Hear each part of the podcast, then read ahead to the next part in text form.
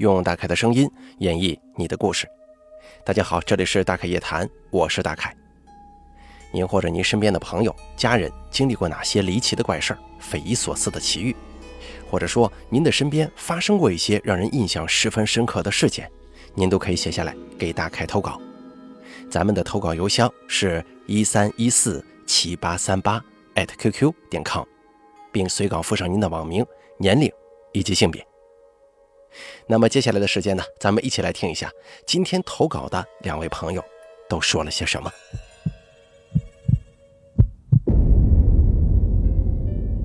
第一位投稿的朋友，他的网名叫做子枫，他是这么说的：“大概你好，我之前在你的主页听了很多故事，非常喜欢你的电台节目。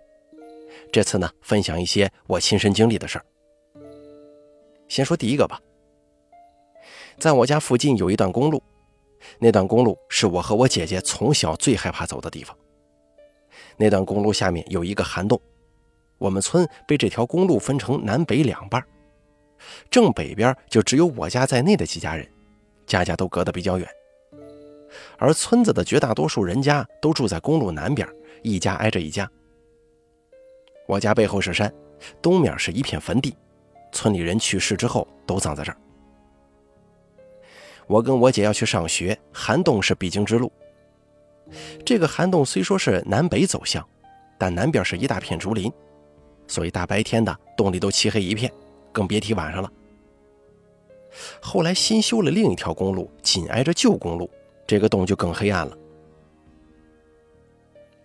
我记得那是秋季的傍晚，我一个人回家，经过涵洞，这洞里头黑得令人害怕呀，只看得见对面的洞口透进来的光。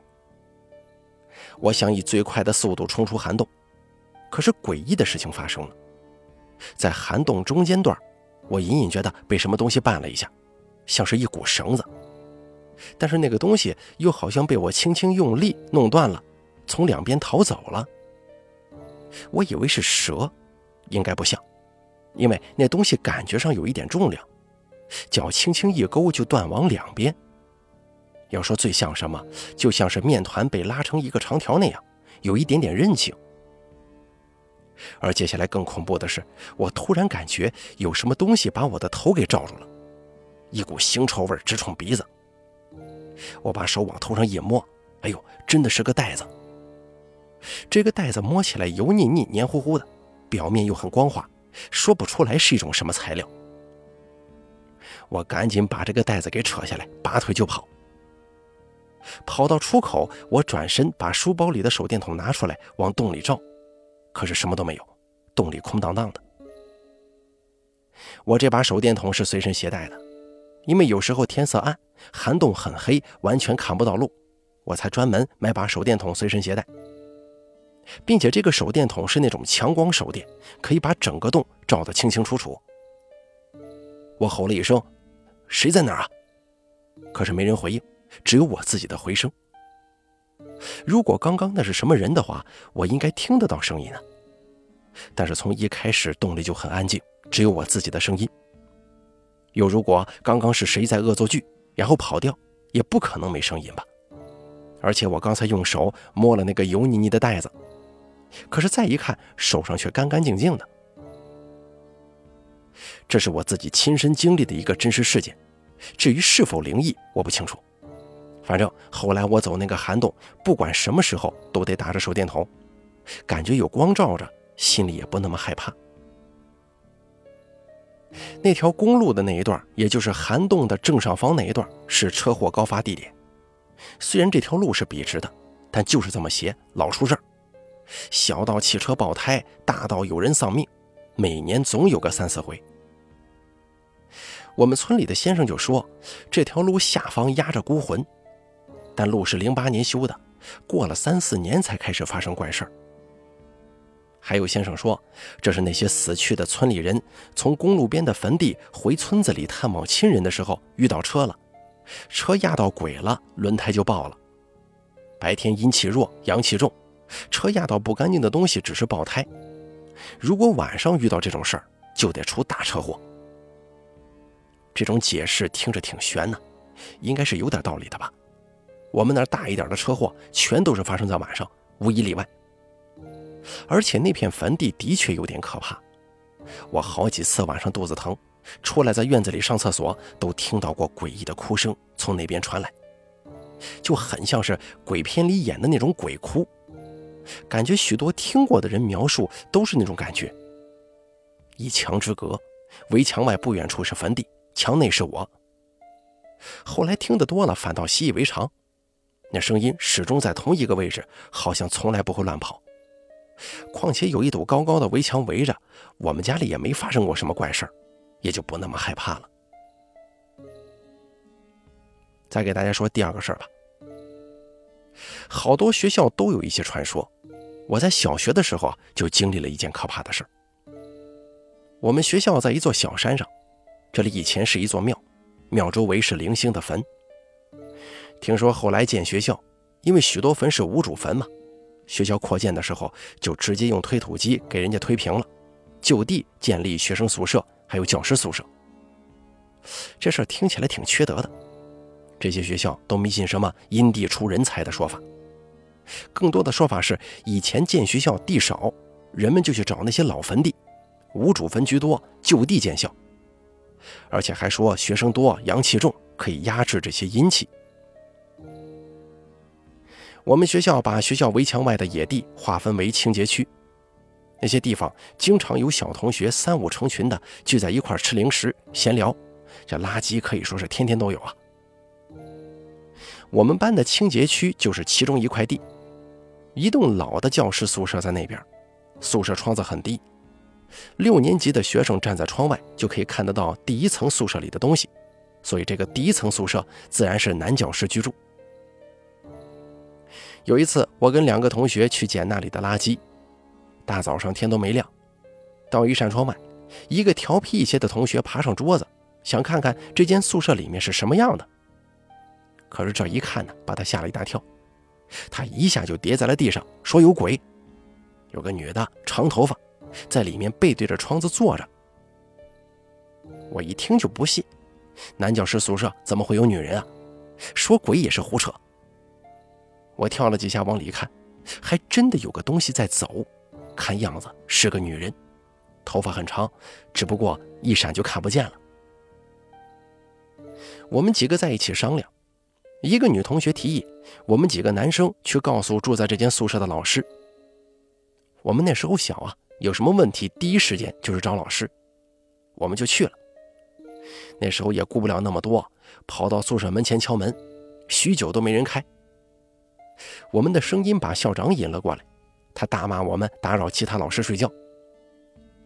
当时我们把这个事儿说了，没想到他骂得更凶了，认定我们是在捣乱，因为那间宿舍已经许久没有老师住了。好了，第一位投稿的朋友，他的故事就说完了。接下来我们一起听一下下一位朋友的经历。大概你好，你可以叫我阿苏。我是女性，今年三十二岁，来自四川。我在网上查过我的八字，说我是阴年阴月阴时出生，连血型都是稀有的 Rh 阴性血，也不知道是不是所谓的灵异体质啊。我从小就很喜欢与灵异相关的故事，几年前偶然听到大凯的故事，从那以后，大凯就成了陪伴我每天上下班的那个声音。今天啊，我说两个我自己亲身经历的故事。先说第一个事儿吧。大概是在十几年前，我跟几个朋友去四川省广元市的昭化古城玩。我们住在古城里的一个记不得名字的酒店。我听说住酒店不能住最尽头的房间，但偏偏我们的房间就在最尽头，而且那两个房间明显是在酒店建成之后单独往外新搭建的。当时呢，我们没想太多，就住进去了。我每次来例假都会伴随着偏头痛跟腹痛。记得那天下午，我刚好来例假，正痛经难受呢，就闭上眼睛在床上小憩一会儿。可是今天的头疼比往常要厉害呀，听到什么声音都觉得会刺激到我弹跳的神经，让我更加难受。这个时候，我听到跟我住在一个屋的女生。从门口走进了厕所。进厕所之前，他嘴里一直在叽里呱啦的，不知道在说些什么。而正是这个声音让我特别难受。我心想，大家都是朋友，忍忍就过去了。过了一会儿，我又听到他冲厕所开门走出来，又一直在房间里走来走去，嘴里还在叽里呱啦的，不知道说些什么。我想，可能是他在跟别人打电话或者发语音吧，我是一个字都没听懂。他大概在床前面的走道来回走了两三趟，就打开房门，走向对面我们同行朋友的房间。因为没有关门，我能清晰地听到隔壁的对话跟电视的声音，但仍旧听不清在说些什么。过了一会儿，他又回到了房间，又是一直在自言自语，一边走一边说。此时的我头痛欲裂，加上腹痛难忍，我想当时我的眉头应该都皱成了一条线了。我实在受不了他这样连续对我发出噪音攻击。我睁开眼睛对他没好气地说：“喂。”你能不能安静一会儿啊？我实在很难受。你一直在那自言自语念叨什么呢？吵得我头都快炸了。拜托了，安静一会儿吧。而这个时候，我见他一脸惊恐地看着我说：“我没说话呀。”我说道：“你之前是不是先去了厕所？过了一会儿又冲了厕所出来，在房间里走来走去，然后又去了隔壁房间啊？啊，对呀。然后你们在隔壁还开着电视聊天呢。”啊，对呀，我看你不舒服就没好打扰你，在房间都尽量没说话呢，怕打扰你休息，实在无聊这才去隔壁的。我一听他说到这儿，说道：“不对吧？我听到你来来回回的次数都是对的，但是你每次在房间里走动的时候，也不知道叽里呱啦的在说些什么，也就是你这个声音让我偏头痛更严重了。”他委屈地说：“我是真没说话呀。”我甚至怕打扰你，还尽量压低声音了呢。这会儿我俩面面相觑，都傻眼不说话了。我当然是相信他说的话了，但是我听到的那个刺激到让我头疼的说话声音又是怎么回事呢？如果我是在做梦，那我是怎么听到他来来回回进厕所又去对面的呢？如果这些都是真实的。那我听到他走来走去的时候，嘴里发出的声音又是什么呢？这个时候，他已经跑出房间去找来了我们同行的几个男生，说男生多一点可以让房间里多一些阳气，并且给他们也讲了刚刚发生的事儿，一边说还一边害怕的哭了。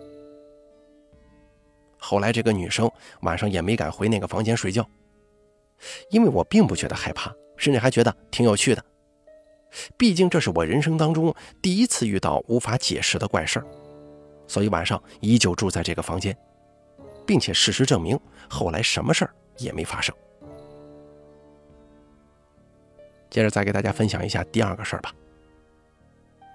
我的外公外婆感情很好的，但在二零一九年五月份，我外公去世了。对于一位八十几岁高龄又长期在医院靠氧气管度日的老人来说，这未必不是一种解脱。外公去世之后，外婆一个人住在老房子里，也不愿意搬来跟我们一起住。我们也只能随老人的愿，请了保姆阿姨陪伴外婆。我们也时不时的去探望一下。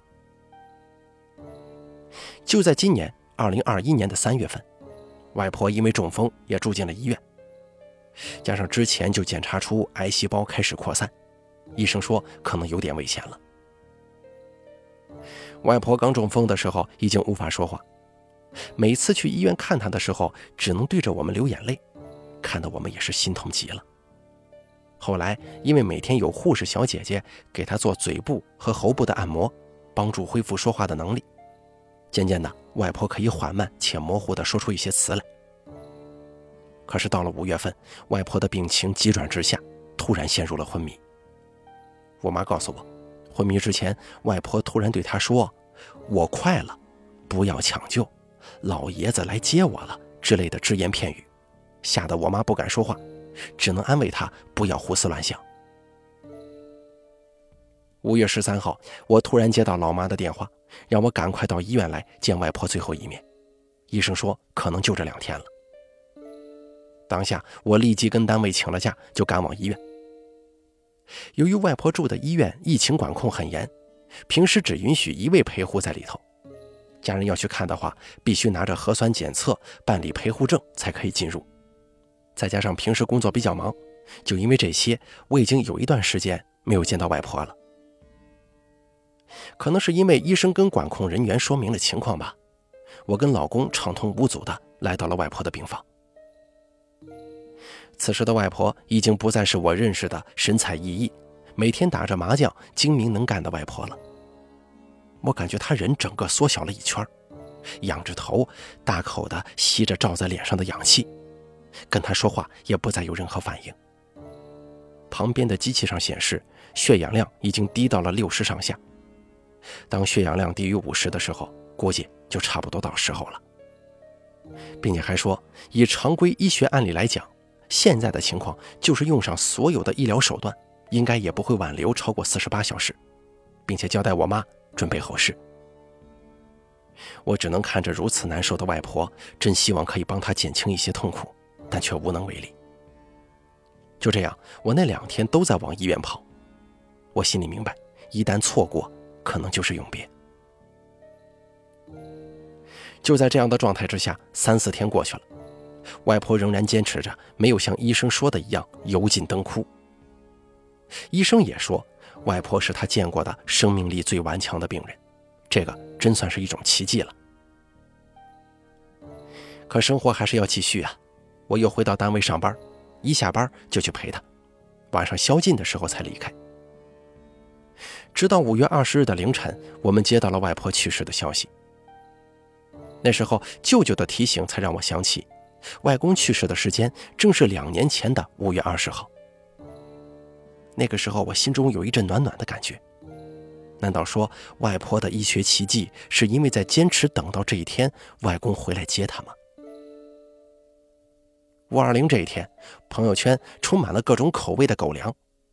但是我觉得，外婆与外公他们这样同生共死的浪漫，才是真的无与伦比的。不论外婆是否真的等来了外公，还是这一切只是巧合，我都真心祝愿二老可以携手走入下一个圆满的轮回。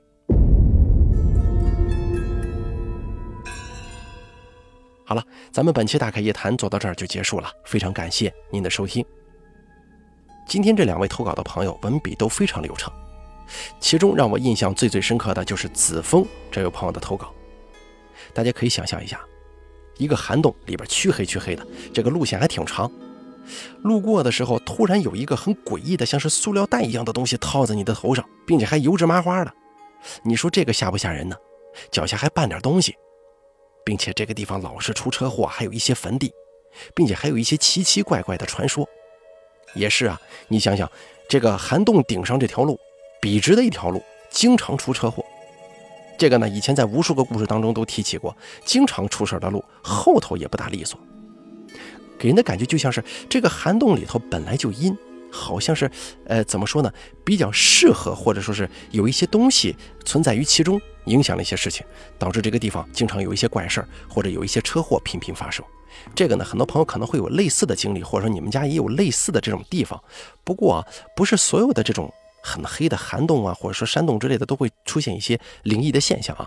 不过有的话一定要注意，尤其是在一些上头就是路，下头就是一些呃经过山洞的这种地方，如果这个位置有一些传言或者经常出车祸的话，尽量避着走吧。好了，咱们本期大凯夜谈做到这儿就结束了，非常感谢您的收听。如果您也想给大凯分享一下您的一些奇奇怪怪的经历，请记住以下三个投稿方式。第一，关注大凯的微信公众账号“大凯说”，发送聊天信息给我。第二，加大凯的 QQ 投稿群四群五四六七六八六八四，把你想说的发送给群主就可以了。还有第三种最简单的投稿方式，把你想说的发送到邮箱一三一四七八三八 @QQ 点 com，没有字数限制，也可以添加附件。我在这儿等着您的投稿。